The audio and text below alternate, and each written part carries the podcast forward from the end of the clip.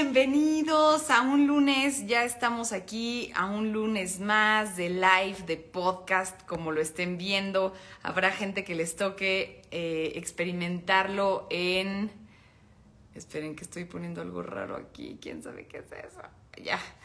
Eh, experimentarlo en podcast, por supuesto, para muchos de ustedes lo hacen aquí en vivo conmigo. Déjenme invitar, ya sin más preámbulo, al gran Mario Sekeli. Déjenme ver si anda por aquí. Porque, eh, bueno, pues al final él va a ser nuestro protagonista del día. Saben que hemos estado platicando con diferentes de diferentes ramas, pero Mario no solamente es reconocido. ¡Hola! Hola, ¿cómo estamos? Bien, estoy empezando con tu introducción, qué emoción, platicándole a la gente, la, pues sí, la, la, mucha emoción que me da tenerte aquí. Vamos a platicar y vamos a conocer tu historia, vamos a conocer algunos secretos del periodismo, del cine, de los personajes que te has encontrado que no son nada menores. Yo creo que eres eh, de las personas que ha convivido pues con más famosos, si lo podemos decir en un concepto amplio de los grandes del cine, has tenido eh, pues a personajes increíbles muy cerca de ti como Alfonso Cuarón, y no solo cerca de ti, sino que has podido incluso trabajar con ellos. Entonces, eh, pues nada, para mí es un privilegio que hayas aceptado esta entrevista. No solo eres mi amigo, eres un gran profesional, además eres mi maestro. O sea, ah. tenemos muchas cosas que compartimos y que todavía te sigo aprendiendo, teacher. No, hombre, gracias, Paola. Bueno, pues ahora sí que eh, alumna excelente, comprometida con tu vocación desde las aulas en la Universidad Panamericana, que le damos un abrazo desde acá. Eh, y, bueno, pues gracias por tener la oportunidad de estar en tu espacio. Yo también, ya, como les digo siempre el último día de clase, a partir de ahora ya somos colegas, ¿no? Y eso literalmente, porque además una cosa que tiene muy linda la Panamericana es que deja que los alumnos ya empiecen a trabajar desde que están estudiando entonces, no me acuerdo en tu caso, Pau, pero sí me acuerdo que algunos sí, literalmente al día siguiente ya los podía yo ver en las filas de un estudio, de una cabina. Y este, y bueno, pues ahora a mí me tocó aquí la dicha de estar contigo. Y sí, hemos ya, obviamente nos hemos tomado varios cafés en estos años y he seguido tu carrera y estoy muy, muy orgulloso de ti. Pues gracias aquí para platicar de, del cine, de la televisión desde Los Ángeles, California, que apenas acaba de meter el sol y es 4 de julio, así es de que se escuchan de repente cohetes no es, eh, ahora sí que no es como le decimos en México cohetes, sino es porque sí están acá los fuegos artificiales. Acá. La fiesta, sí, la, sí, la fiesta. Oye, en 4 de julio y, y, con la entrega de estar con nosotros. Gracias por hacerte este espacio. Oye, quiero arrancar contigo, a diferencia de con, con los demás eh, invitados que he tenido al día de hoy, que normalmente nos vamos a, a, los primeros días de cómo conectas con tu profesión, que más adelante lo vamos a platicar, pero me gustaría que arrancáramos de una forma mucho más fuerte, porque creo que una de esas cosas que platicábamos ahorita, los personajes con, lo, con los que te has podido codear, hablan de ti mismo, o sea, de tu propia profesión. ¿Cuál dirías que es el personaje más loco o, que nunca ni en sueños te hubieras imaginado tener cerca y que hoy dices, wow, ya lo logré, ya llegué hasta allá?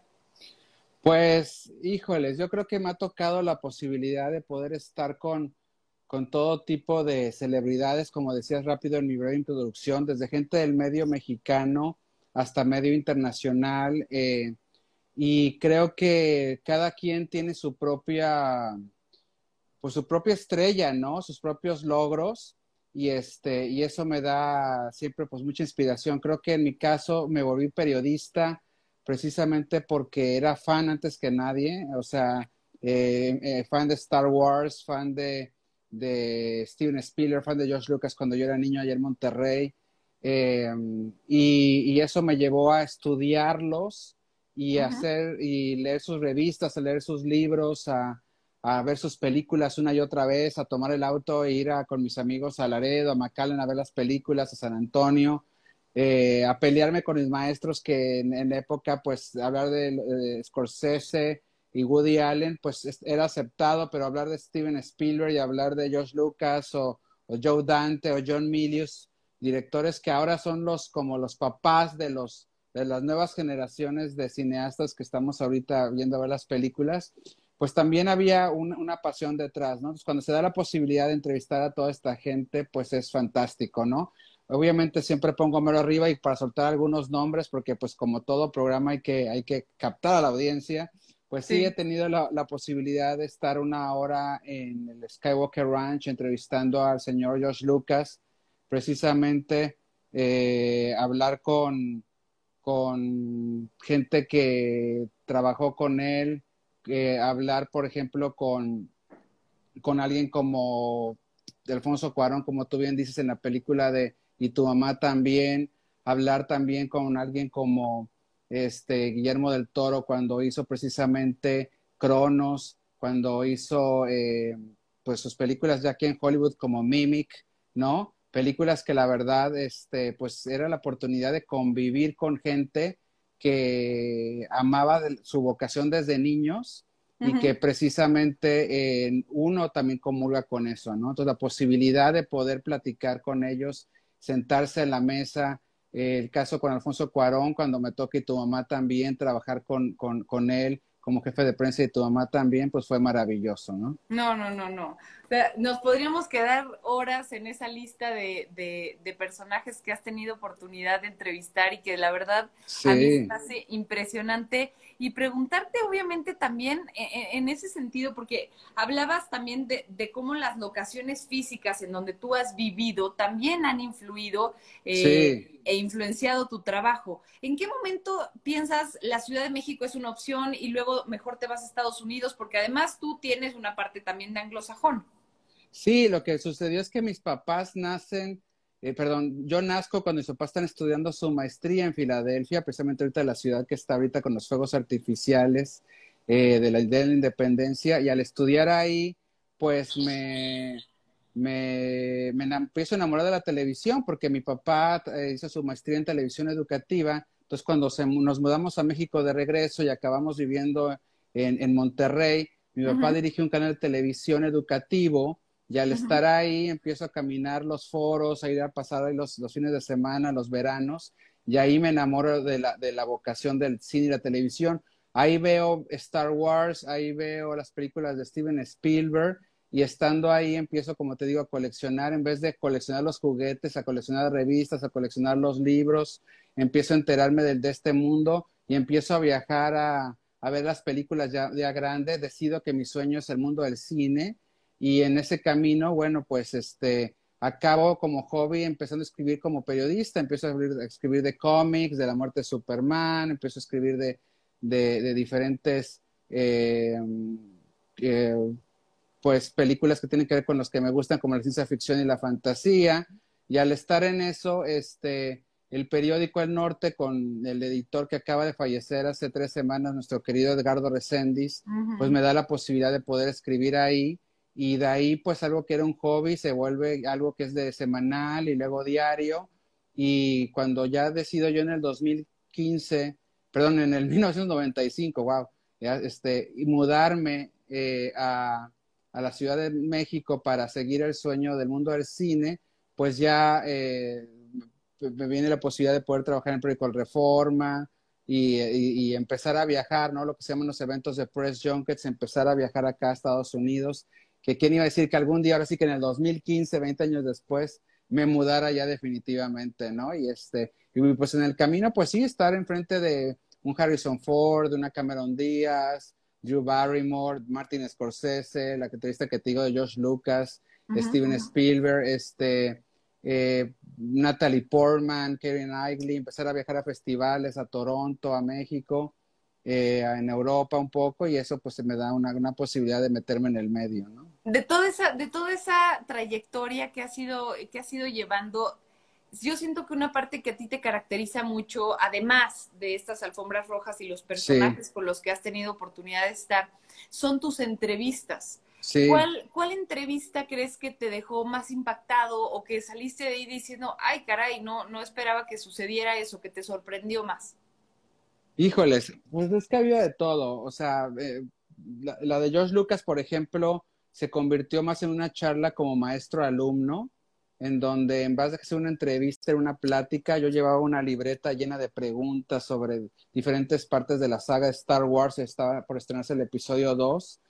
Eh, esto era unos meses antes de lo que sucedió con el 9-11 y este, y el mundo cambió. De hecho, esa entrevista luego sonó un poco pues adelantada a su tiempo, eh, y no lo digo por la entrevista en sí, sino por lo que me dijo George Lucas, porque él hablaba sobre el tema del miedo, de cómo el miedo puede eh, ser usado por malos líderes para paralizar a toda una comunidad o toda una sociedad, y al hacerlo, este, pues eh, puede manipular y cambiar al mundo, ¿no? De hecho, por eso el episodio 3 de la revancha del sí fue muy aplaudido en, el Festival de Cannes cuando pues habla ya del surgimiento del emperador y, y la que de Anakin Skywalker es convertirse en Darth Vader, pues siguen siendo temas muy actuales de la manipulación a través del miedo y de cómo el caso, lo que sucedió en era de Bush cuando fue el 9-11 que se usó el miedo al terrorismo para poder quitar libertades. Bueno, lo que vivimos ya ahora como normal, este, que vamos a un aeropuerto y ya nos checan todo, este, hasta cosas que tienen que ver ya con intervención en nuestros teléfonos y, meterse en nuestras vidas privadas que la gente en automático lo dio por, por miedo a un peligro mayor, ¿no? y bueno, este, pues ha habido, este, por ejemplo, Matthew McConaughey es un tipo, la verdad, que me, me encantó cuando lo conocí, un tipo muy espiritual, un tipo eh, que, que, en verdad lo, lo, lo, que es un tipo que no te deja de sorprender, que siempre está filosofando sobre la vida. Eh, y, y, fue muy espiritual su, su, entrevista, ¿no? Una Sandra Bullock que además creo que es más guapa en persona que, que en la pantalla, imagínate, sí, más, imagínate. Eh, que muy alegre, muy jovial, muy orgullosa de ser mamá, muy platicando con, del orgullo de haber, de haber, sido mancuerna Alfonso Cuarón, que es algo que he aprendido también a lo largo de estos años y sobre todo en las coberturas de los premios Oscar, ver que alguien como Guillermo del Toro, como Alfonso Cuarón, como Alejandro G. Iñárritu, pues son gente que, que antes de recibir los premios ya eran respetados por, por el gremio aquí en Hollywood y que a veces como público, que por, por eso hablo del ejemplo del Oscar, como que nos desanima el tema de decir, este, ay, no ganó el Oscar, esto antes, de que empezaran a ganar todos los Oscar, pero hubo una época en que los nominaban y no ganaban los premios, o como pasó con Salma, con Demian, que, que, no, que no ganaron en su momento sus Oscar, y dice uno, uy, no ganaron, como si hubieran perdido algo, cuando en realidad el ser parte de los cinco nominados de ese año, pues le era ya ser un ganador, y, y, siempre cuento que cuando estuvo, ya nominados varios mexicanos, los tres mexicanos por diferentes cosas, y además estaba Salma Hayek y más gente. Ese año eh, el, presidente de la Academia del Oscar reunió a la prensa internacional como dos días antes del Oscar, algo que no ha vuelto a hacer desde entonces. Curiosamente me tocó de suerte que esa vez sí lo hizo. Y su discurso inicial fue, este año es especial porque vamos a, tenemos una historia de tres amigos que desde jovencitos estaban haciendo cine, compartían el sueño de hacer películas, incluso soñaban con estar en Hollywood y hoy los tres están nominados al Oscar. Entonces, ese, ese fin de semana no se llevaron los, los premios estos tres mexicanos, pero cuando llegó el lunes, decían, uy, perdimos como siempre los periódicos en México y este, se le estaba dando incluso más espacio a una telenovela que había terminado ese domingo porque fue la época en que Televisa acababa las novelas a la misma hora del Oscar para quitarle rating a la, a la competencia. Y yo me bajé del avión diciendo, ¿qué no están hablando de, de las maravillosas cosas que hicieron los mexicanos en Hollywood? Y pues, pues no, o sea, bueno, obviamente mucha gente sí, pero otra gente no, y los medios también. Entonces, ahí yo aprendí mucho de cómo ya cuando estás en el, en el ahora sí que en la, la línea de fuego, ahora aquí ya lo he vivido desde hace siete años que me mudé, cuando vas a una alfombra roja, y vas a Isa González, por ejemplo, cómo se están peleando todos para entrevistarla, pues entonces cuando las viste que estaban los memes de que por qué llevó el vestido amarillo al Oscar, tú dices, ¿de qué están hablando? Este, esta señora ya aquí ya tiene un lugar, la gente la respeta, está trabajando con Robert Zemeckis, está trabajando con eh, al lado de Don Ham, está trabajando con, gente muy talentosa. Sí, y en México lo minimizamos y hablamos del vestido, ¿no? Como decías ahorita, perdimos como siempre, oye, estamos haciendo cosas extraordinarias y hablamos de lo malo. Exacto, entonces parte de, lo que ya me ha tocado como periodista es no solamente poder estar frente a estas celebridades y platicar con ellos, ¿no? Ver, por ejemplo, como un Hugh Jackman o un Tom Cruise que acaba de estar con ustedes en México otra vez, pues por ejemplo son este o John Travolta, son gente que son increíbles para manejar sus relaciones públicas, para estar con sus fans, eh, para llegar al primer minuto de la alfombra roja y estar con todo mundo. Y, y entonces eh, ahí también entiendes otra cosa, entiendes por qué la gente quiere trabajar con ellos, ¿sí? O sea, no es nada más un asunto de talento, es un asunto que las personas son muy talentosas. Ajá, exactamente. O sea, también tienen humildad, por así decirlo. Tienen humildad, actitud y además son agradecidos y además saben trabajar en equipo, te dan tu lugar, te preguntan, este, ¿tú qué opinas? ¿No? O sea, a mí me ha tocado eh, alguna vez, como lo digo, con Alfonso Cuarón les llevaba yo, yo trabajé con él como jefe de prensa y Tomás también, como les decía antes, y lo entrevisté por Gravity aquí en, el, estudio de Warner en, en Los Ángeles y, yo vengo así con toda la emoción de preguntarle que si la película, que en Toronto le fue muy bien, que tiene chance del Oscar, y lo primero me dice, ¿cómo te ha ido? ¿Estás contento? Eh, ¿Qué has hecho? Y tú así como, hey, si yo venía aquí a entrevistarte y, ahora tú te estás preocupando por mi vida, ¿no? Entonces, este, eso me, me da mucha emoción ver que siguen siendo gente de Guillermo del Toro, bueno, podríamos dedicarle este programa y toda la semana. Es, es como, yo siempre digo que es como el Santa Claus, lo más cercano que tenemos a Santa Claus, ¿no? Sí, es, muy bonachón. Es muy bonachón, muy... A mí eh, me daban muchas ganas que México en general lo conociera. Ya sucedió cuando ganó el Oscar, cuando fue a Guadalajara a dar sus pláticas con los famosos memes. Pero antes de eso, yo lo, por muchos años la gente del gremio lo, lo tratábamos y decíamos, este tipo es un tipazo y cada vez que abre la boca da consejos de, ahora sí que de Yoda, de sacar la libreta y anotar. Sí, sí. Y, y, sigue siendo así.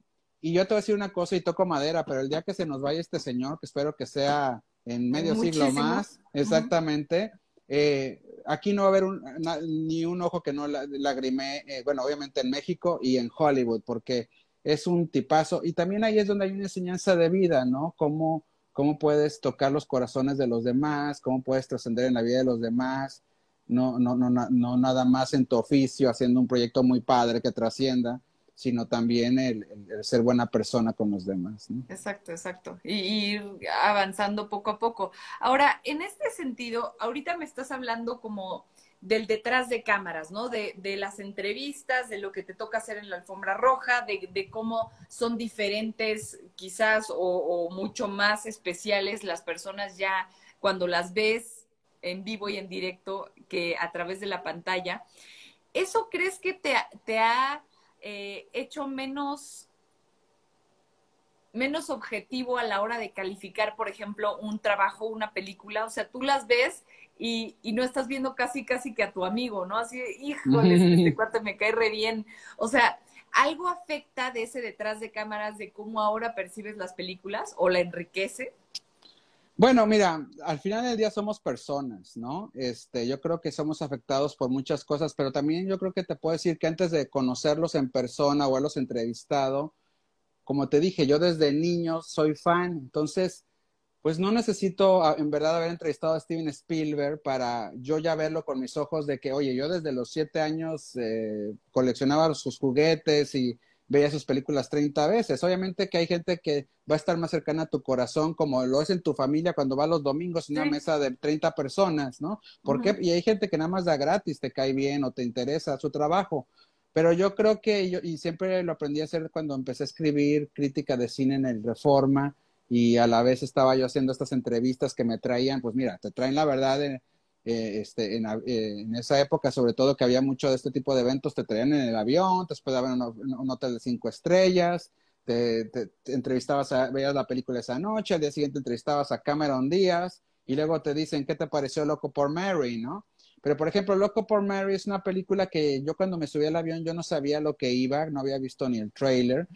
Y, este, y cuando llegué a la sala, eh, muy inteligente la gente de 20th Century Fox puso público de, de veras alrededor de los periodistas, gente de la, ahora sí que de la calle, y, y, y, porque obviamente sabían lo que tenían y es una comedia. Entonces, bueno, todo el cine estábamos atacados de la Muertos De la y, tú estás viendo al público de la reírse y tú dices, bueno, no, nada más es nosotros, ¿no? Este, lo mismo pasa a veces con películas de horror o Los Miserables me sucedió cuando también en Nueva York fui al, al, evento de prensa y nadie había visto la película. Ahí sí yo, es mi obra favorita, yo iba así de, ay Dios mío, a ver qué hicieron porque este musical hasta una de más joven pagué avión y hotel para ver el musical en Broadway, entonces vamos a ver la película, ¿no? Y cuando cantó Anne Hathaway, I Dream a Dream, o sea, yo estaba al igual que todo el cine, bueno, el, todo el cine se puso a aplaudir. Y, la, y la prensa es súper fría. Todo el cine. Entonces, es imposible no decir esto es especial, ¿no? Esto es especial. Y este, y y Anne Haraway, obviamente, al día siguiente le pude preguntar, le dije, oye, este parece que va a ser tu año, cumples 30 años, nos acabas de decir, porque traía presumiendo sus sortijas de que ya te vas a casar, y también creo que ya estaba embarazada, y además tiene posibilidades del Oscar, o sea, era así que wow, y sí, momento. Todo, le sucedió ese año, ¿no? Este, entonces sí, sí afecta, pero volvemos a lo mismo, ya cuando te sientas a escribir o a dar tu reseña, aunque sea en video, eh, pues ahí sí tratas de ponerte, mi, mi, mi, mi oficio, mi trabajo de crítico es que tú que no has visto la película sepas si la vas a ver o no. Entonces, yo creo que el único caso en donde yo sí tengo que decir, ¿sabes qué? Si quieres mi opinión, te lo único que te voy a decir aquí es que yo trabajé en la película, yo fui, entonces ahí sí ya vas a saber que va a estar pues de alguna más sesgado porque yo conozco, o sea, yo, yo, yo, me tocaron las desveladas de las 3 de la mañana, ¿no? No te quiero decir no voy a saber la película, ¿verdad? Claro. Pero, pero salvo en esos pequeños casos que si tú ves mi filmografía que he trabajado, bueno, serán 20 películas, pero salvo esas 20 películas, pues y además, curiosamente, esas 20 hay muy buenas que no puedo decir que no, o sea, Presunto Culpable, el documental que acaba dando el Emmy, tu mamá también, ¿no? Este, eh, Sexo por y lágrimas, que en su momento también era una película muy importante a nivel de comedia romántica. Este, eh, temporada de Patos, que acabó en la Semana de la Crítica de Cannes. La, la, la, delegada Línea Amarilla, que también produjo Del Toro, que fue donde fue Del Toro mi jefe, y que ganó varios premios en Guadalajara y los Arieles. Pues tampoco es como que yo diga, bueno, como yo trabajé ahí va a estar sesgado, pues, pero bueno, como quiera lo digo. Pero fuera de esas 20 películas, para acabar la larga respuesta, sí digo yo, no, pues la verdad, poniéndome los zapatos del espectador, creo que la película funciona aquí, aquí, aquí, y acá sí le falta acá, acá, acá, acá, acá. Y este, y pues ni modo, aunque esté mi actor favorito, mi directora, eh, que acabo de entrevistar en la mañana y se me hizo súper simpática, Michelle Williams, por ejemplo, en la última de Halloween, en la primera de Halloween que salió, bueno, en la única de Halloween, perdón, que salió Michelle Williams, que fue el regreso de Jamie Lee Curtis a long time ago, que ahora ya ha habido un chorros yo cuando la tuve enfrente, además que era fan de Dawson's Creek, dije, wow, esta mujer, si un día hacen, eso sí, hay testigos que lo dije ahí en la mesa, si un día hacen una película de Marilyn Monroe, tienen que reclutar a esta actriz. Y bueno, años después, el tiempo me dio la razón y, la contrataron. Este, con todo y eso, la película tenía muchos problemas y lo tuvimos que decir, ¿no? O sea, no, es, esa es parte de la función. Ahorita que, que hablabas de esas 20 participaciones en películas, eso ya es otro nivel, ¿no? O sea, porque eh, el hecho de que ya de por sí tengas ese acceso tan íntimo a, los actores y durante tanto tiempo ya no es de un golpe de suerte, ¿no? O sea, ya es un trabajo constante que esa perseverancia te ha llevado a confiar en que lo puedes hacer una y otra y otra vez. Y no importa si una entrevista se borró, este, ya eh, nadie la vio, no pasa nada porque confías en que vas a hacer otra buena entrevista en algún momento, que te vas a poder volver a encontrar con, con esas personas. Pero también ya entrarle a una, a una movie ya es otro asunto. ¿Cómo, ¿Cómo te metiste al mundo de las películas y cuál fue tu rol en esas 20, vamos a decir, en las que has podido meter mano? Bueno, mira, como, como gran suerte he tenido en la vida, eh, yo creo que es nada más estar haciendo lo que más te apasiona y lo demás se cruza frente a ti, fluye, ¿no? Lo que, eh, como pasó el periodismo, que te decía que yo la verdad comencé nada más por decir al editor, déjame escribir una nota de la muerte de Superman, y acabó siendo toda una profesión porque me gustó estar ahí. Bueno, yo ya que estaba en el Reforma escribiendo, eh, una nota que me dio curiosidad hacer y que también yo como periodista a veces agarro eh, entrevistas o artículos de investigación para aprender más del medio y como buen regiomontano y sobre todo en esa era estábamos muy deslindados de lo que se hacía en México. Yo lo tenía que ver de rebote o en festivales, pero no en Monterrey, porque además no llegaba mucho de ese cine. Entonces hice una nota sobre unos cortometrajes que estaban yéndose de México a Europa a participar en festivales de cine por parte del IMCINE. Hice el artículo y alguien del IMCINE, que se llama Enrique Ortigas, eh, y trabajaba ahí ahí en promoción, le gustó mucho mi trabajo y de la nada un día me habla y me dice, oye Mario, pues fíjate que estamos, me gustó mucho tu artículo primero, muchas gracias, Tantan. Y luego dice, fíjate que como IMCINE estamos impulsando a que los directores jóvenes que están haciendo largometrajes ya contraten a alguien desde el inicio como jefe de prensa de la película para que ya se vaya haciendo una carpeta con que, que si fueron al set a entrevistar a los actores, que si se anunció el proyecto, que si hubo el famoso claquetazo con un evento frente a la prensa. Bueno, todo eso lo haga esta persona y eso ayude a que después algún estudio pues vea más atractivo el proyecto de la película y no diga, híjoles, tengo que empezar de cero, nadie se enteró que filmaron Sexo, por y Lágrimas hace un año y ahora tengo que empezar presentando de qué va. No, ya tiene que... Entonces yo le dije, bueno, gracias por pensar en mí y pues como respetaba mucho a Enrique, le dije, órale, pues mañana tienes un desayuno con Martínez Serenber, el productor. Fui, afortunadamente hubo clic. Sí, química. Y yo, química, y yo nunca había hecho eso en la vida, pero lo había hecho como, como periodista, había ido a eventos en Hollywood y le entendí lo que quería Enrique. Enrique lo que quería es que más profesionalizar el medio mexicano, más, hacia el Hollywood. En esa época todavía no había Star System, el, el moderno Star System de las alfombras rojas y eso y dije, ya sé lo que quiero hacer y yo lo estoy viendo. Entonces dije, bueno, nada más tengo que hacerlo al revés. Ahora yo sé que tengo que escribir el boletín de prensa, tengo que invitar a los medios, tengo que... Y entonces lo hice por instinto, por lo que vi, ta, ta, ta. Y, este, y fui jefe de prensa de Sexo, Puro y Lágrimas. Y bueno, aprendí muchísimo haciéndolo.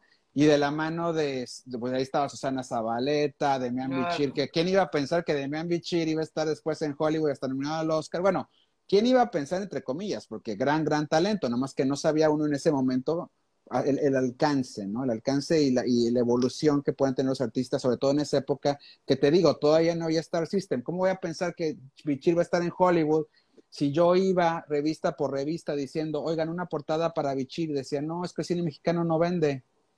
Y oye, una portada por Zona Zabaleta, no. Oye, está este eh, Jorge Salinas, que también está en esta película nueva de que se llama Amores Perros, eh, galán de las telenovelas. No, actor, tampoco, o sea, ¿no? Y así con cada uno, ¿no? Y entonces, eh, por cierto, la, directora de arte, Brigitte Brock, años después ganaría el Oscar por el, arte de, Moulin Rouge y trabajó en, en, en Romeo y Julieta de DiCaprio. Entonces, de repente son de esas cosas que te das cuenta, estás en un microcosmos que después se va a expandir y tú nunca sabes a dónde vas a llegar. Pero el asunto aquí es que, nada más para acabarte la anécdota, este, un compañero que veía yo en las funciones de prensa, este, del Excelsior, que trabajaba para el suplemento del búho del, del Excelsior, en el antiguo Excelsior, ¿no? El, el, Excelsior ahorita moderno, que también de hecho me tocó este, participar después cuando lo lanzaron.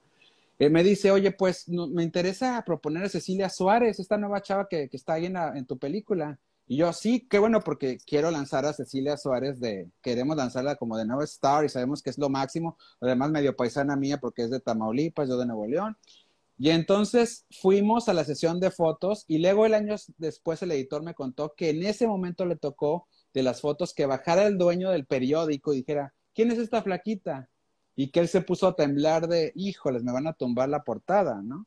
Y, le, y él muy le dijo, no, pues es una actriz, se llama Cecilia Suárez, una película muy importante para el próximo año, le vamos a dar la portada, y, el señor dijo, ok, bueno, yo siempre cuento esto, nadie en el planeta, y sobre todo en México, va a poder presumir que le dio la primera portada a Cecilia Suárez más que el Excelsior.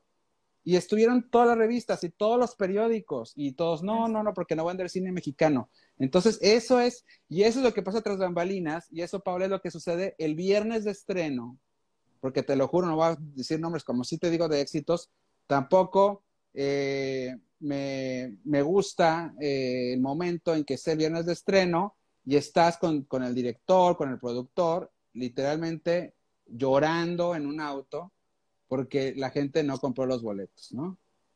Entonces, este, eso es totalmente lo que es el precio del show business, es como el gran circo que se vuelve el cine y te dan ganas, Pau, de estar afuera diciendo, te regalo el boleto para que por lo menos se vea lleno, ¿no? Sí, sí, sí. Este, o cosas como nos pasó con temporada de patos, que en Cannes, cuando se estrena en la Semana de la Crítica, al día siguiente Variety, todos los medios importantes diciendo que Fernando Emke como director era la revelación y eh, todo, la gran película mexicana. Y cuando la estrenamos en México, nadie, la fue a ver. Nadie la fue a ver. Entonces, esas son las cosas que te toca ver cuando estás ya del otro lado. Híjole, me, me, se me pone la piel chinita, pero del coraje o sea, ahí deja, déjame verlo así, o sea, quienes estamos entonces en esa tarea imposible, pues eres tú, soy yo, ¿no? Eh, tú más directamente porque pues te toca ser esa fuente de conexión con los medios en México para hacerlo atractivo, pero, pero también, pero también que, que, el espacio en el que tú llegas a platicarlo te, te reciba con esa misma hambre de saber, ¿no? Porque habrá veces que quien te entreviste para su espacio diga, ah, bueno, a ver, dinos. Eh, bueno, bueno, sí, otra cosa, ¿no? cuando dices, no, no, pero es que lo que te quiero decir es que aquí hay buen cine y como que, oigan, despierten. Entonces, quizás un primer paso podría ser, pues sí, obviamente, hacer conciencia de los propios medios, pero, pero a veces me parece que aunque tú lo digas con esas ganas, todavía el público mexicano tendemos a ser muy malinchistas, o sea, como que si es mexicano no lo quiero ver, es malo, es chafa, cuando, cuando se están teniendo que ir a Estados Unidos para demostrarnos que sí son buenos. O sea, a mí me da mucho gusto que estén brillando en Estados Unidos, pues porque es la gran sede de, del cine en el mundo, me atrevería a decir. Pero, pero me hubiera gustado que los valoráramos desde que estaban aquí, ¿no? Eh, y a veces pasa que, que ya que están allá decimos, ay, no, sí, es que es buenísimo actuando. ¿Qué? ¿Por qué nunca lo dijiste cuando estaba de este lado? Entonces, eh, pues ahí más que, más que pregunta es, es eh, decirte que, que, que, que, estoy de acuerdo contigo y que qué frustración y, y, qué bueno que lo vuelvas a plantear, porque decimos, es que sí hay buen cine, nada más que no, no lo vamos a ver, ¿no? Claro, y afortunadamente, Paula, creo que ha cambiado desde, desde la época que estábamos, bueno, cada, cada te puedo decir que cada década ha evolucionado un poquito más esto, cada cinco años, para, poner los tiempos más cortos. Vamos mejorando. vamos mejorando. Eh, hay gente que tuvo que ver que los mexicanos les ganaran premios Oscar como para eh, decir, ah, como está pasando ahorita con Eugenio Derbez, ¿no? Que eh, si bien él no ganó el Oscar, estuvo en un proyecto de Oscar. Y lo que yo siempre digo, a ver, el Oscar sí no fue para él, creo que no fue. El premio SAC sí fue para él, eh, porque fue el premio en conjunto como actores, o sea, él es parte de, esa semblanza de actores, pero de ese grupo de actores, pero el, el, Oscar, eh, hay que pensar que el proyecto en que estuvo Eugenio Derbez, hay un productor que se está jugando, como les estoy contando ahorita estas historias, el dinero y el prestigio. Entonces, ellos no van a contratar a alguien que, ay, es el chistosito de México, no. Ah, no, pues ponlo. O, o sea, ellos van a contratar a lo mejor de lo mejor. Y, y, también les puedo decir, yo he estado en eventos, yo estuve cuando le dieron la estrella a, Eugenio Derbez aquí, en Los Ángeles. Y la manera en que tienen que hablar la Cámara de Comercio de, de, aquí de Los Ángeles, de él, o sus colegas ahí sobre él, pues es sobre un artista como otros artistas que tú puedes admirar. Entonces ahí es donde, donde se quita esta parte, esta percepción de, ay, no, pero este señor de la familia Peluche, el que puede hacer bien, pues algo está haciendo bien porque lo están contratando y diferentes productores, no nada más una película. Muchos diferentes productores, escritores. Ahorita va a ser una película con el Manuel Miranda, que es, como tú bien sabes, el músico ahorita desde los últimos también como cinco o seis años, desde que estuvo este, en, el musical de Hamilton y luego obviamente ya pasando a, Hollywood con Mary Poppins y con su adaptación de In the Heights y haciendo canciones hasta para Star Wars. Bueno, pues lo ya trabaja del, uno por uno con, con, Eugenio Derbez en una adaptación de un libro muy bonito que, que, se va a estrenar a finales del año. Y eso habla sobre el trabajo que está detrás de cada una de estas personas. Y así te vas con Salma Hayek, que también en su tiempo media prensa la odiaba. Ay, no, es que ya viene bien su vida. Bueno, pues su vida o no su vida, pero también... Es buena. Es buena y a mí también me tocó ver cómo la, la prensa la trataba con puras preguntas amarillistas y chismosas y, y que incomodaban incluso este, de su vida personal. De su vida personal enfrente de mí. Entonces, sí, eh, no estoy diciendo que todos son lo máximo, yo no sé, no los conozco, no sé, pero a la vez, o sea, me refiero como personas, pues no los conozco a todos, pero como profesionales, pues están aportando mucho y es el nuevo Hollywood y todos ellos son parte del nuevo Hollywood. Entonces, regresando a lo que tú decías, Paula, que es muy importante, es ¿por qué tuvieron que venirse para acá, no? Y, y, y, o sea, ¿cómo, ¿cómo, el sistema permitió que una Isa González, que también tuvo su, su, también su bullying, por llamarlo así, acabar aquí siendo más apreciada por el director de Back to the Future, ¿no? Y, y este, y ganador de, Oscar por Forrest Gump, ¿Cómo es que Robert Zemeckis le puede ver futuro a Isa González y cuando estaba en México nadie la veía como una posibilidad? O Verónica Falcón, que tiene 56 años de edad y que es la villana de Ozark y volvemos a lo mismo. ¿Ustedes creen que tras cuatro o cinco temporadas de Ozark le van a soltar el final a alguien nada más porque tiene un nombre, apellido, color latino? Pues no, es porque es una fregona. Sí, sí, sí. ¿No? Entonces, este, ¿por qué tiene que venirse Verónica Falcón acá para tener roles en mejores películas, series? Está al lado de Ben Kingsley, el actor que ganó el Oscar por Gandhi, por ejemplo, ¿no? Este, eh, está en Jungle Cruise llevándose de piquete en el ombligo con The Rock, Dwayne Johnson o Emily Blunt, también de, nominada al Oscar, y no le dicen, bueno, ¿tú qué estás haciendo aquí?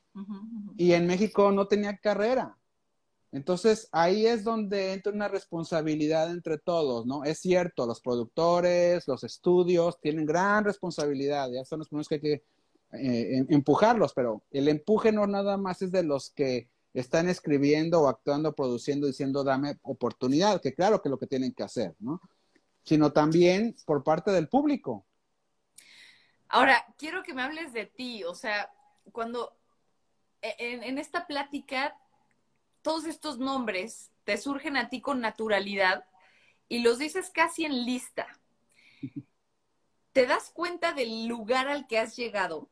Y si sí, ¿cómo consideras o con qué palabras clave, emociones clave, valores clave, te has movido hasta allá arriba para que tú te la creas? O sea, digas, ah, caray, o sea, algún día pensé, porque yo sé, tal vez para ti siempre fue normal, pero estoy segura que cualquier persona que escuche esta entrevista se queda con el ojo cuadrado. Y yo lo hice desde que estudiaba contigo. O sea, gracias. E, ¿Estás consciente del lugar al que has llegado? Y si sí, ¿cómo lo lograste?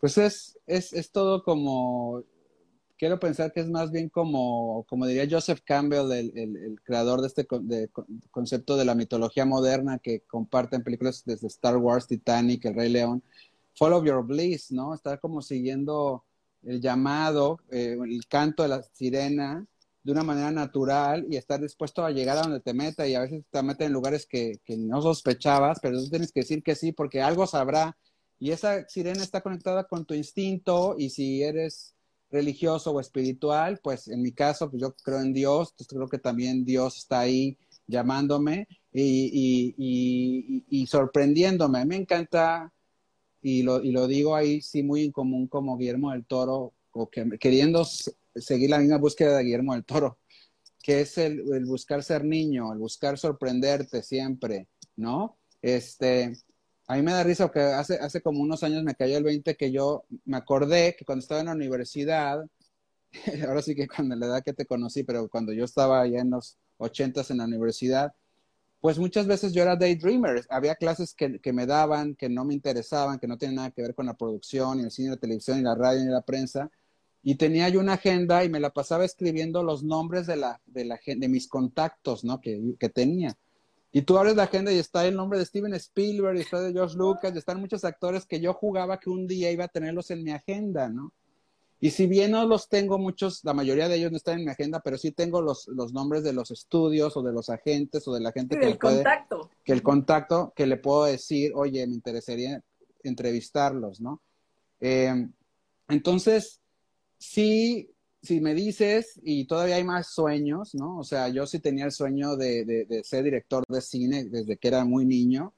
Me tocó ahí dentro de las 20 películas que estamos platicando ser coescritor de dos remakes de horror, Hasta el viento tiene miedo y el libro de piedra, eh, los dos remakes que también fueron más historia de horror de cómo se hicieron que de lo que contamos, porque nos tocó vivir un asunto muy preocupante con los productores, el presupuesto, y además estábamos muy ingenuos los que lo hicimos y todo. Entonces, igual también me tocó ver cómo nos destruían en las redes sociales las películas, como si hubiéramos agarrado la película original y hubiéramos dicho, esta película no es buena y la hubiéramos quemado o roto. Y pues no, lo hicimos porque admirábamos al original. y, y, como dice el director, la película original ahí está intacta, no la, no la tocamos. Nadie la tocó. ahí sigue para que la disfrutemos, ¿no? Pero, pero bueno, todo eso me, ha llevado a seguir queriendo más. Me vine yo aquí a Hollywood con un sueño, un sueño que no se ha podido lograr por cuestiones también del destino, que tiene que ver también con involucrarme en desarrollar proyectos en el mundo del guion. Creo que yo, más que director, soy guionista y entonces, y he dado muchos años clases de guion y todos los libros que están viendo acá atrás, muchos son de guion, sobre todo esta repisa. Y este, y, y, quiero involucrarme más en eso. Entonces, eh, lo que yo quiero es seguir aprendiendo, seguir descubriendo, este, no, no, esto no se va a acabar hasta que se acabe el telón de mi vida y eso será, espero, el día que me muera, porque no me imagino un día diciendo, bueno, ya hice esto, qué bueno, pues ahora vamos a recaer el jardín. Con todo el respeto. Me voy a retirar. me voy a retirar, ¿no? Y este, y aún así, pues sería un asunto de pasármela el tiempo. Mira, ahorita, ahorita ya soy parte de dos asociaciones, la Asociación de Prensa Extranjera, que son los que dan los globos de oro, y también la Asociación de Críticos de Hollywood. Y tenemos de tarea, hablando de, la escuela, quien más quisiera que de tarea tienes que estar, me están llegando mails todos los días, ya viste esta serie, ya viste esta película, ya viste esta serie, ya viste esta película. Este, sigues viendo el sentido de emoción. La semana pasada fui a la, a, la premiere de la temporada 2 de, de, de Only Murders in the Building.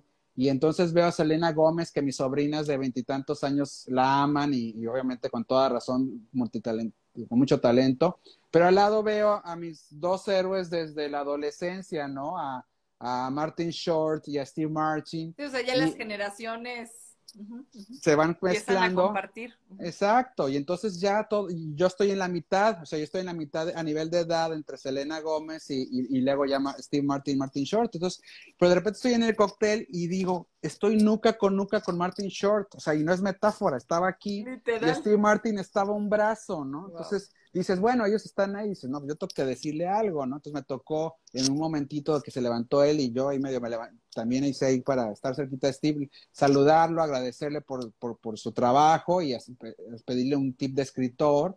Y, este, y de repente te regresas a tu mesa y dices, ay, güey, como tú dices, acabo de pedirle un consejo a Steve Martin, ¿no? O sea, ¿no? Entonces, es, es, y también me ha tocado ahorita con Evolución de Marvel, para decir temas muy cercanos a todos, ver como una latina eh, miembro de la comunidad, eh, comunidad LGBTQ, este, es la número dos del universo Marvel, ¿no? Este, Victoria Alonso, y Victoria, película por película, desfila la fórmula roja, y a lo mejor eh, Juan Pestañas y, Marta González vienen a Hollywood y regresan, ay, no había nadie importante en Hollywood, y a lo mejor tomaron un café a su lado, y esta mujer es mucho más poderosa, mucho más creativa, y decide quién es el mañana va a ser Iron Man y quién va a ser Spider-Man y quién va a ser, más que tener al lado a Natalie Portman o a Chris Hemsworth, ¿no? Que también es increíble verlos y platicar con ellos, pero el, el, Hollywood y el mundo del cine también y televisión también está hecho por los escritores, los productores, este, y Victoria está, está feliz de que está eh, Xochitl, eh, creo que es González, que ahorita que está, que está saliendo de América Chávez con su nuevo personaje, dijo que, sabía, que llevaba años este, esperando este momento en que hubiera una personaje latina, este, que también va a ser parte de la comunidad LGBTQ. Y, ese tipo de cosas son logros que, ay, es que Marvel, que qué comercial, que Disney. Espérate, espérate, es que cada arena, cada proyecto, cada película, cada universo, cada estudio tiene sus propios retos. En, en tu crecimiento como, como periodista en, en medio de este mundo tan pues tan impresionante, ¿hay alguien entre tantos que haya sido tu modelo a seguir? Tal vez, tal vez, eh, tal vez no como, como actor, sino como algún periodista, o puede ser que mm. algún director, alguien, alguna figura que tú digas, híjole, siempre tuve a esta persona como una inspiración. Bueno, perdón que sea repetitivo, ahorita te voy a dar un par de ejemplos para que sea más rica la respuesta, pero George Lucas, George Lucas siempre me era para mí, mi papá me lo enseñó, era el nuevo Walt Disney. Mi papá es muy aficionado y estudioso de Walt Disney. Eh, el otro es Jim Henson, que desafortunadamente falleció cuando yo todavía estaba en la universidad. Ese es alguien que me hubiera encantado sentarme, el creador de Plaza Sésamo, sentarme a platicar con él. El otro es Steven Spielberg, eh, que también he podido platicar con él y este y el estar con él es comprobar que, que, mis héroes sí eran lo que yo pensaba y más, ¿no? Wow. sí, eso eso fue algo muy muy lindo. Luego pues un, un por ejemplo un periodista como Walter Cronkite, ¿no? Que le hemos visto cantidad de veces en películas en la parte histórica, pues este este periodista que fue el que dio a conocer al mundo cuando fue el asesinato de John F. Kennedy o cuando el hombre llegó a la luna, pues ya de viejito me tocó, eso sí fue por teléfono, entrevistarlo eh, y fue también un momento muy, muy impresionante para mí. Eh, no sé, Oprah Winfrey, me tocó entrevistarla, eh, ahí sí fuéramos, éramos como 10 periodistas, estábamos, ella ahora sí que como mamá Claus, en un sillón y todos, yo estaba en el piso, así viendo a esta diosa de la comunicación y, y le pude hacer un par de preguntas también, ¿no? Y, y también te comparto algo, Paola, porque mucha gente me dice, bueno, ¿y dónde están todas esas fotos? Bueno, si se meten en Instagram van a ver algunas fotos.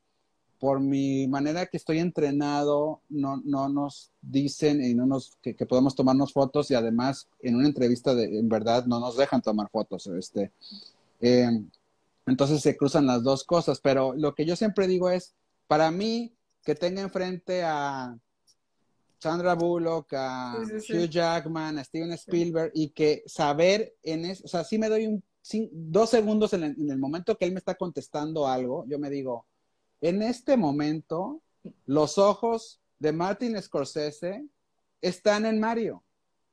Sí, sí, o sea, los ojos que dirigieron a Robert De Niro y a Jodie Foster en Taxi Driver, o a, están este, escuchando una pregunta mía. están los ojos y los oídos están escuchando una pregunta mía y están pensando cómo contestarme, ¿no? Y en algunos casos, este, como Josh Clooney, que te saluda así, hey Mario, ¿cómo estás? ¿No? Que es muy tipo el estilo de Tom Cruise también, que pide tu nombre primero y te saluda. Pues en ese momento, e, eso es tu foto. Ese es tu momento con el artista. Ahora, esta parte que tú me dices de, de a quién admiras, bueno, ya, ya hablamos de ti. Ahora, ¿tú cuál crees, o sea, y, de tu secreto para llegar hasta donde tú estás?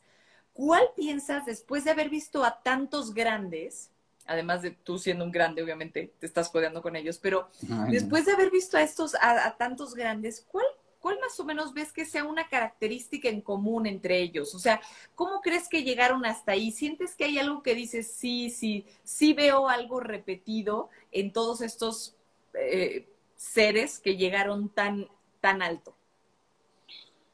Pues mira, son, son, es muy, muy, muy buena pregunta. Eh, la verdad es que hasta uno como persona, o sea, qué mejor curso de motivación personal que salir de platicar con estas personas, ¿no? No, no vas a ir a comprar el libro tipo Sambos con yo respeto, a ver, ¿cómo puedo ser mejor si acabo de entrevistar a Tom Hanks, ¿no? Exacto. Exacto. Eh, mira, todos son, hay una combinación de apasionados con lo que hacen, o sea, eh, eh, en verdad sí, sí son entregados a lo que hace, ¿no? No voy a poner que lo aman, porque seguramente a lo mejor hay gente que no lo ama, pero sí son entregados. Saben que, que si no se entregan al completo no van a hacerlo bien. Eh, son gente también muy disciplinada en el sentido de que saben lo que quieren, eh, y saben que, que, siempre tienen que estar aprendiendo más. O sea, nunca me entre más fregones sean, y no uso la palabra que inicia con che porque por los que puedan ver, pero entre más sean porque estamos en televisión y nos estamos en televisión y nos censuran, pero son más humildes. Porque, y es cierto esa frase, aunque sea una frase hecha, que entre más sabes, más sabes que no sabes, ¿no? Y entonces, es fascinante porque en verdad, por ejemplo, Steven Spielberg dice que él elige proyectos que no sabría cómo hacerlo. O sea, no elige los que, los que ya sabe qué hacer, porque dijo, ya estuve ahí. Yo quiero elegir el proyecto que me da miedo hacer. Sí, le, fuera de confort. Exacto. Entonces, por eso ves que todavía el señor, con, con, más de 70 años, sigue retándose y sigue haciendo cosas que no sabe al principio cómo le va a hacer. Y por eso sigue vigente, porque yo creo que hasta las nuevas generaciones entienden ese sentido de, riesgo que está tomando, ¿no? Y, y, hace que, y al hacerlo eso, cuando tú, ahora sí que como Toy Story, ¿no? Cuando te vas a echar al vacío, los demás muñequitos dicen, pues, órale, digo, si creen en, en, Tom Hanks hablando de, este, de Woody, Ahí pues, vamos todos. Ahí vamos todos. Y eso es lo que es una película. Una película o una serie de televisión es un salto al vacío.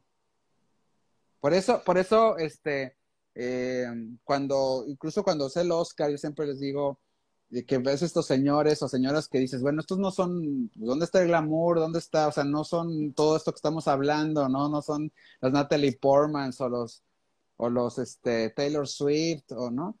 Pues sí, pero son los señores que también como ellos les dijeron a todos los demás, órale, vamos a jugarnos y vamos a hacer gravedad, ¿no?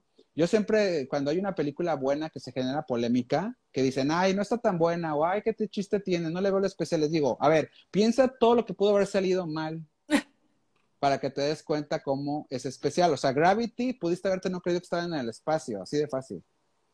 Roma, pudiste haber creído que eso estaba fabricado, súper actuado, súper fake, súper ¿no? No, en verdad sientes que estás con esta familia mexicana. Todo parece que estás ahí en esa época. En esa época, ¿no? Nada te hace dudar que estás en esa época. Nada te hace dudar. Y así te vas yendo. Agárrate siempre una película. Ay, Titanic tan choteada. Bueno, pero te la creíste que estabas en el barco, ¿no? Este, pudiste sentir que por lo menos esta pareja sí estaba buscando estar, a lo mejor no te enamoraste de ellos, pero sí sabías que estaban luchando por estar juntos, ¿no? Entonces, este, hay la canción que repiten tanto, pues sí, pero eso no la culpa no la tiene Celine Dion, ¿no? ¿no? Entonces, y tan fue buena que inspiró que James Horner este, hiciera la música, que, que acabó ganando el Oscar también como música, ¿no? Entonces, y DiCaprio, este, después de ahí hace puras películas como La Playa, por ejemplo, a lo mejor La Playa no funciona, pero él, él, quería, no quería ser el mismo galán que venías, que, que, que, que, el Titanic le prometía hacer. O sea, buscó, buscó algo fuera de su zona de confort. O sea, que dirías, dijiste al principio, perseverancia. Eh, este, pasión, apasionamiento. La pasión y buscar algo fuera de tu zona de confort. O sea, la humildad, la humildad de siempre estar aprendiendo. Y ser profesional, la verdad. Creo que al final del día el que no es profesional eh, van a hacer un lado porque va a llegar un momento en donde sí, como digo, no obviamente estoy de fiesta porque tú me estás entrevistando, pero cuando llega un, un día feriado y tienes que trabajar y pues tienes que estar ahí, ¿no? O tienes que quedarte una hora más, o tienes que, o tienes que decir, ¿sabes qué? No alcanza para mi sombrero de vestuario, yo lo compro porque yo sé que me voy a ver más padre con el sombrero, ¿no? y todos ganamos, o, incluso deja tú, tú, que además estamos en la era del otro, es otra cosa que también he ido descubriendo, no es tanto mi sueño, mi sueño, mi sueño, sino el sueño del otro. Entonces, si esta persona puede verse mejor, yo voy a ayudar a que esa persona pueda llegar ahí también. Y, y, y, y, no es que sea un dadivoso, es que si llega la otra persona, todos vamos a llegar. A todos nos, a todos nos derrama algo positivo, ¿no?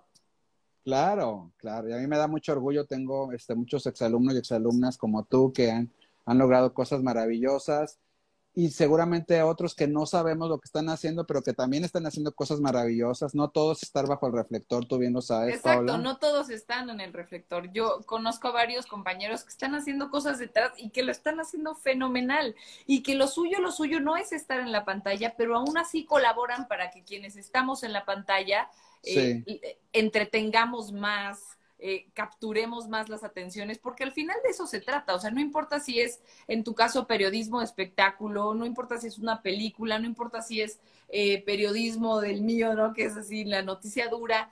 siempre lo que quieres es la atención de la gente para que escuchen tu mensaje.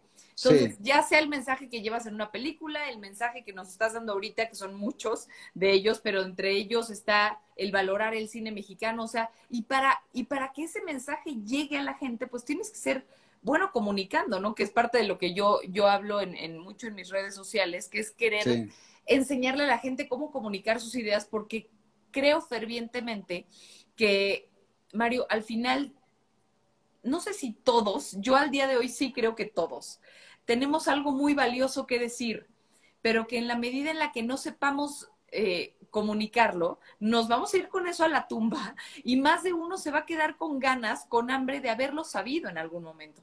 Entonces, a ver, quienes somos expertos en diferentes ramas, y, y, y, yo siento que a veces justo esa, esa parte de saberlo comunicar, como hoy tú lo estás haciendo a través, por ejemplo, de, de un guionismo o de un periodismo bien hecho, es alcanzar a decirle a la gente, oye, ¿qué crees? Esto está bien hecho. Eres como el megáfono, en tu caso, por ejemplo, de un buen cine mexicano que no tenga que ser valorado hasta que llegue a Estados Unidos, ¿no? Que si alguien escucha a Sekeli antes, va a saber que esa película la tiene que ver o que ese actor es una promesa eh, para los próximos años, o que ese productor o que ese director van a ser una joya, pero tú eres ese megáfono, porque ese, ese productor o director puede ser una joya, pero si nadie lo dice en los medios de comunicación, pues nadie se entera, ¿no? Claro, sí, exacto, y ese es el compromiso que debe tener. A mí me pasó una vez hablando de lo que me estás preguntando del inicio sobre el compromiso con la persona. A mí me tocó ver una película mexicana y el que distribuía la película tenía una distribuidora chiquita y estaba peleándose contra todas las grandotas. Y yo la vi la película, era una película de ciencia ficción que además es uno de mis géneros que más amo, entonces ahí iba a estar yo más filoso en el sentido de ver qué me estás enseñando porque ese género lo conozco muy bien. Y cuando vi la película, la verdad no me gustó, o sea, sentí que no funcionó, que además a mí no me gusta el tema de me gustó o no me gustó, sino que creo que funciona, que no funciona, y, ya, y, ya, la gente incluso puede hacerse su propio juicio de si cree que es buena o mala. Entonces, eh, llego al periódico y la editora me dice, oye, este, eh, que, te tocó escribir de esta, yo, no puedo escribir de esta, no, de esta, pero no puedo, no, o sea, ni modo. Entonces escribí y pues tuve que decir mi opinión. Y pues la película fue muy mal. Obviamente no es porque Mario Secchi le escribió que estaba mal, pero bueno, estuve en el, ecosistema de la película, pues fui de los que dijo públicamente que estuvo mal. O sea, ahí, está mi testimonio en un periódico diciendo que no está buena. Entonces al lunes siguiente me habla el, el, el de la distribuidora, ¿no? y me dice, me dice, me dice una palabra de cariño, me dice la palabra y me dice, oye, nada más para decirte que, pues primero que nada, voy a cerrar ya el estudio porque esta fue la última película, nos fue muy mal. Y yo me sentía morir. Y dice, pero a la vez también déjame decirte que es tu mejor reseña que te he leído. No manches. y yo así de, Híjoles, pues qué, o sea, le digo, como, como periodista, gracias por el cumplido, y ahora sí como amigo, híjoles, qué mala onda, porque el, o sea, el estudio que está cerrando, porque era importante que hubiera eso, ¿no? Entonces, eh, pero te digo, como yo me voy por un estilo más de decir esto está eh, chafo, malo, no, no, sino yo veo esto bien, yo veo esto mal, ¿no? Y entonces ya la gente puede tomar, y entonces ahí también pues hago que un poquito el espectador también tenga su responsabilidad de ver las cosas, ¿no? Que también creo yo mucho, yo siempre digo eso, que sigue a tus críticos favoritos, porque finalmente volvemos a lo mismo, somos personas, entonces la gente que me siga al, al, año va a decir, bueno, a Mario le gusta mucho, eh, lee muchos cómics, entonces si va a opinar sobre la nueva Spider-Man, seguramente pues hay que prestarle atención, pero a lo mejor no le gusta tal o... Exactamente, pero a lo mejor no es tan experto en en cine asiático, ¿no? Entonces, pues ahí me voy mejor a leer a alguien antes que a Mario, ¿no? O, o ¿no? Entonces, pero bueno, eh, nuestro oficio también como gente que escribimos de cine es estar siempre empapándonos de, todo, ¿no? Y, para qué no, porque también hay un respeto para el que le gusta el cine asiático. Estoy inventando el ejemplo, pero por decirlo así. Oye, dos, dos preguntas para terminar. Sí. ¿Qué viene ¿qué viene, pero en, dos cosas por, por completo separadas y diferentes? Una, ¿qué viene para ti? Y otra, ¿qué viene en el cine que tengamos que ver? ¿Qué oh, viene, Dios. ¿qué viene no, tanto como solo una película, sino como alguna promesa tal vez de alguien que hayas detectado como director, ah. productor, actor, que digas, esto viene bien? Y por el otro lado, ¿qué viene para ti? Bueno, la verdad es que me entusiasma mucho, me voy por algo muy fácil, pero me entusiasma mucho el nuevo proyecto de Alejandro G. Iñárritu, porque se, está sonando mucho que, experimentó mucho, que es su mejor película. Tengo un amigo en el Festival de Cannes que la vio otras bambalinas y dice que es una gran, gran película que viene, se va a estrenar en cines y luego se va a estrenar en Netflix y trabaja ahí este Daniel Jiménez Cacho, que también ya había trabajado con Alfonso Cuarón y con Guillermo del Toro, ¿no? También creo que va a ser muy interesante, hablando de algo más comercial, lo que va a pasar con, James Cameron en las nuevas de Avatar. Creo que está también empujando todo lo que es la tecnología, ¿no? Este, híjoles, que, que, que, alguien así, es que ahorita apenas están empezándose a proyectar las, las cosas. Por ejemplo, la nueva película de Olivia Wilde, suena muy interesante, es un experimento basado en un libro que es un experimento de que cierran a mucha gente en una casa y los empiezan a manipular también ahí, se es así, es, este, es como sociológico. Mexicano, pues bueno, ya te dije la de la de Iñárritu, este, mm, ah, bueno, Gustavo Moeno, voy, ahora sí voy a sonar comercial, Gustavo Moeno, este, con el que trabajé en Hasta el viento tiene miedo, eh, va a estrenar Lecciones para Canallas con Diana, Bobbio este, y con eh, Joaquín Cosío.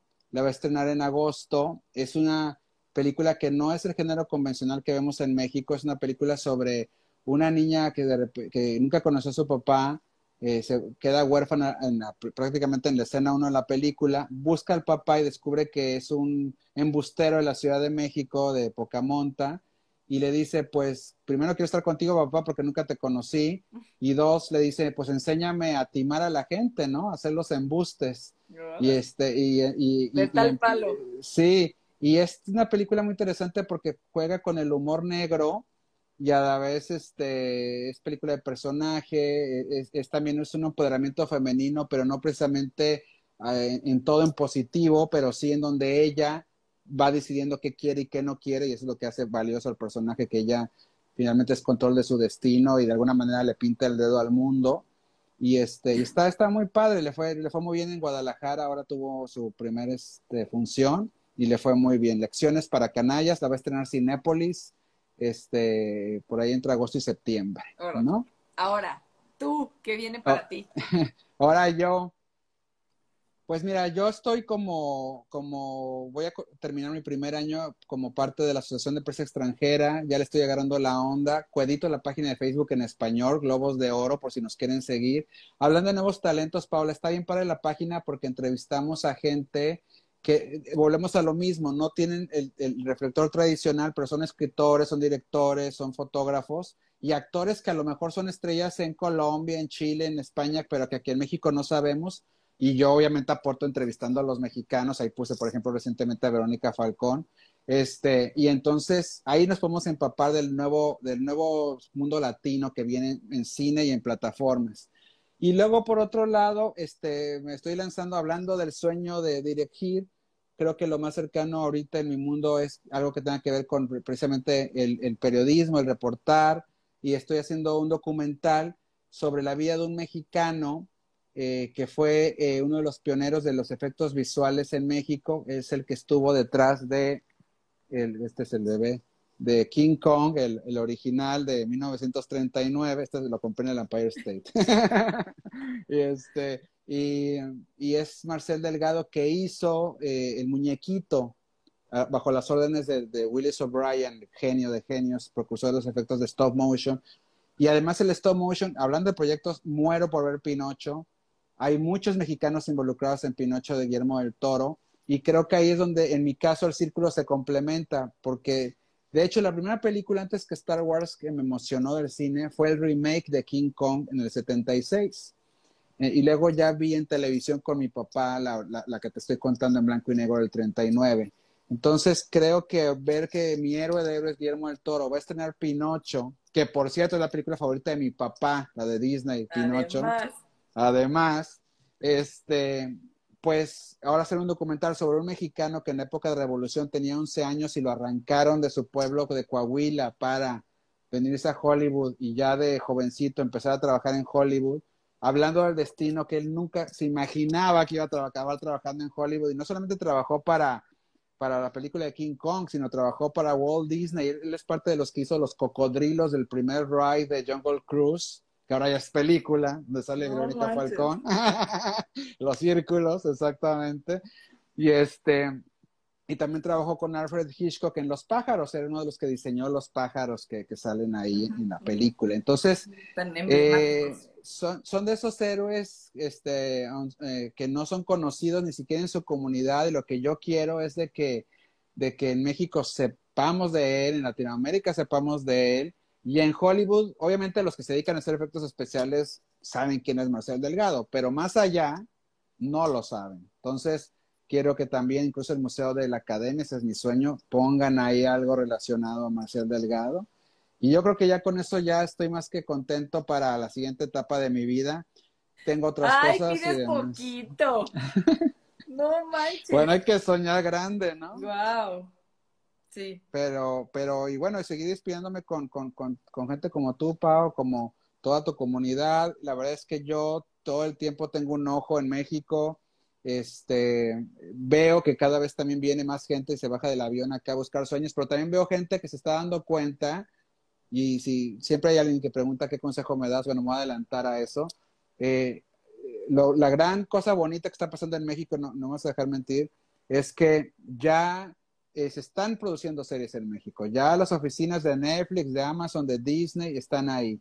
Entonces, en vez de, yo diría, en vez de estarte matando en cómo se conseguir la visa, cómo se venir a una ciudad tan cara como Los Ángeles, mejor aprovechen sus contactos, las buenas escuelas de actuación que hay ahí, las buenas escuelas que hay de cine, y si no, se aprende también al andar, como muchos aprendimos finalmente.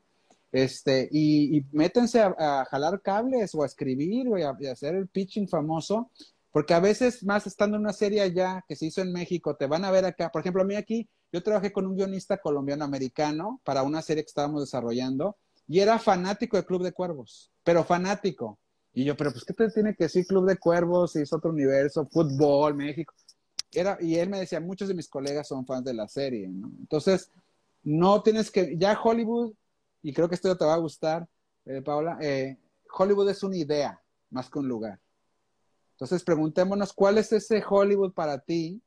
incluso si no te dedicas al mundo de cine y de televisión, que supongo muchos acá también se dedican a otra cosa, y lucha por crear, por estar en ese Hollywood. Y si es como en este caso, que no tienes que incluso cambiarte de locación, sino puedes hacerlo hoy, ahorita en tu escritorio, o en, o en tu este, respirador, o en lo que tú hagas, pues a empezar a hacerlo, ¿no? Eso es lo que te va a llevar, y no a la fama, porque la verdad, hablando de las características que tú me decías de toda esta gente, esta gente es feliz porque hace lo que le, gusta. Que le gusta. ¿No? Tom Hanks es feliz, es una buena persona y feliz, estoy seguro, porque todos los días se levanta a hacer lo que le gusta, ¿no? Y, y, y es un proceso. Aun cuando no te den ese papel ahorita, aun cuando tu guion que llevas tres años no te dicen que sí, la diversión tiene que ser en, bueno, voy a levantarme, voy a escribir otro guion que a lo mejor nadie va a leer, jajaja, a lo mejor nada más mi novia, mi novio, mi papá, mi perro, pero eso es lo que me va a divertir. Y tarde que temprano alguien va a verlo, lo va a leer o lo va a escuchar. A lo mejor hasta es un exnovio, un exnovio que va a decir, oye, fíjate que conocí a alguien y me acordé de ti que habías creado esto y vas a acabar. De repente, se los juro, eso sí se los juro de un momento en la mañana estar tomando tu café, de qué onda con mi vida, vas a estar de repente en una oficina diciendo, ay, güey, ya cambió mi vida. ¿Cómo llegué aquí? ¿Cómo llegué aquí? Y eso es por estar siempre haciendo lo que tienes que hacer, que es lo que más te gusta y es tu sueño y tu vocación. No, todo esto que dijiste al final, este, me, me vuela la cabeza porque porque habla de enamorarte del proceso, que yo soy fanática de escribir de ese tipo de cosas. Escribo solamente en mis redes una vez a la semana, que lo hago con el pretexto de la mugre foto que Instagram, que ya sabes que no es más que... Entonces subo una, una sola foto a la semana, pero en esa foto me encargo de escribir algo que me haya llenado la cabeza, el corazón, que, que me haya robado en algún momento de la semana. Eh, o que me haya regalado paz, o que me haya robado mi paz. Eh, y ahorita que decías eso, creo que en, el último post que escribí algo, algo hablaba de eso. Y es como, te enamoras del proceso, porque si no, no hay forma de llegar a la meta, porque te rindes antes, porque como no te gusta el proceso, lo sueltas, lo sueltas, lo vuelves a soltar. Yo, por ejemplo, soy mucho de hacer ejercicio y la gente luego, eh, la gente cercana, eh, porque eso, esos, esos, temas no, no los trato en, en, mis plataformas, ni mucho menos, pero la gente cercana como que te pide algún consejo y, y como que yo siempre les digo, es que lo único que hay para, eh, como dicen, bajar de peso, que quién que ya sabes, los objetivos normales, dices, no, es que olvídate, la meta es lo, la, el objetivo es lo de menos. Yo sé que suena tonto, pero es lo de menos. O sea, lo más importante es que te enamores del proceso del hoy. Entonces, que cuando te pregunten, oye, ¿qué, qué harías si hoy es tu último día y te vas a morir mañana? Pues tendrías que contestar, haría lo mismo que hago todos los días, ¿no?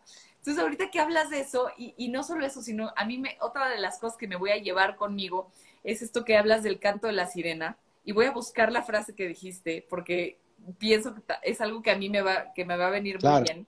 Este, y, y es confiar en ti, o sea, confiar en esa voz de escuchar las cosas que te gusta hacer, porque al final, aunque dices, no, es que a mí me gusta eh, los Legos, pues vuélvete un experto en Legos, habla de Legos en tus redes sociales, haz videos de Legos hasta que los fanáticos de Legos como tú te encuentren y aunque por 10, voy a decir, iba a decir 10 meses, pero aunque lo hagas tres años y sigas subiendo cosas de Legos, va a llegar un momento en que alguien te va a empezar a encontrar y se va a ir. Claro. Yo, por ejemplo, no he llegado a ese punto. O sea, es justo ahorita ese momento en el que decías de tomarte el café y no tengo idea de qué va a ser de mi vida. En ese café yo llevo varios meses, ¿no? Por no decir qué años, pero, pero este último año ha sido de, de, quererlo encontrar, pero en vez de tomarme el café, estoy trabajando para encontrar ese canto de la sirena y que al final eh, tampoco es algo mágico, nada más es ir diciendo, bueno, creo que mi siguiente paso es este, ¿no? Tú tienes la suerte de que, que no muchos tienen, que, que, siempre conectaste, ¿no? O sea, que desde niño ya sabías por dónde iba y que la verdad es una gran virtud y no solo no solo el tenerlo, sino el saberlo escuchar y seguirlo, porque habrá gente que desde chico sabe de que es fanático y no lo sigue, Mario. Tú lo has hecho, amigo, o sea, tú has seguido esos pasos y, creo que es parte de lo que estamos aprendiendo hoy de ti, además de todo lo demás. Pero, pero yo, yo con gran parte de eso me quedo, eh, que es que has sabido seguir tu pasión. Sí, eh, y, la verdad que lo, lo, lo, que yo agradezco también es, es eh, también viene en la casa a ver a, mis papás, a mi papá, a mi mamá.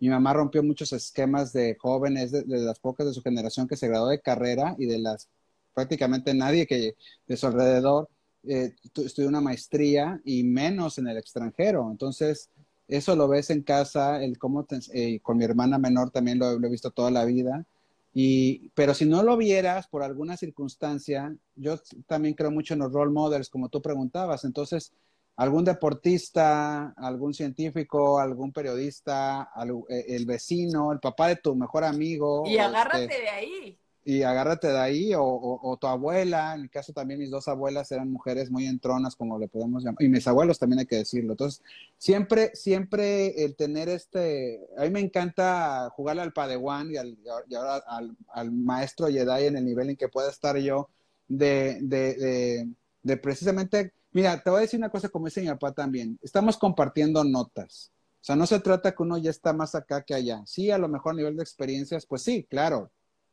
Ahorita te acabo de contar una hora de, de, puro gente increíble que me ha tocado conocer. Pero uno como ser humano sigue aprendiendo y aprende también de los errores. Creo que estamos en la gran era donde no nos dejamos equivocar, no nos dejamos aprender de los errores. Eh, mi padre iba a ser jesuita y algo que nos decía el padre espiritual es, te tienes que equivocar también para saber qué es lo que quieres y también para entender las repercusiones de una equivocación, ¿no? Para poder aprender y poder crecer a través de ello, ¿no? Entonces hay que, hay que darnos la oportunidad de, equivocarnos, hay que darnos la oportunidad de, perdonarnos también. Y también, Pau, hay que darnos el tiempo de, estar en, un impasse, porque también el impasse es, natural, o sea, también estamos, a ver, a ver, ¿qué, qué acaba de pasar? Acabamos, estamos todos en un, eh, pasamos por un periodo prácticamente una película de ciencia ficción de estar dos años encerrados por, por una pandemia, o sea, sigue siendo, parece el guion de los que yo en la universidad hubiera pichado, me hubieran dicho jajaja, pues, ¿no? O sea, hablando de la casa surrealista, pasó. Digo, ya me dio a mí dos veces COVID, que era el que más cuidado estaba aquí encerrado en este cuarto, pero bueno, así es la vida y entonces tenemos que danos la chance también de que nuestro cuerpo a lo mejor dice, a lo mejor tu cabeza ya dice, es que es por allá, pero tu cuerpo todavía no está ahí. Tienen que empatarse, ¿no? O tu cuerpo ya quiere estar allá y tu cerebro dice, espérate. Y, obviamente tu cerebro con tu corazón, ¿no?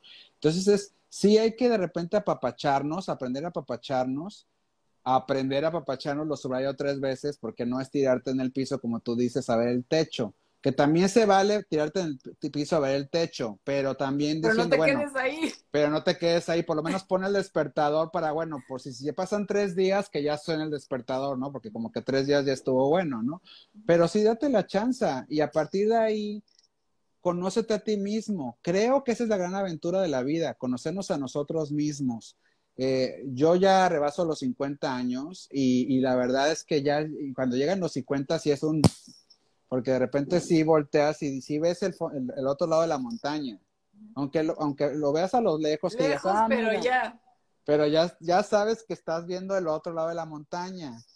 Entonces, eso significa que, como tú dices, hay que disfrutar la vida día con día, porque la verdad es que en una de esas te desbarrancas dos pasos más y ahí se acabó el juego, o en otras vas a estar todavía un buen rato aquí.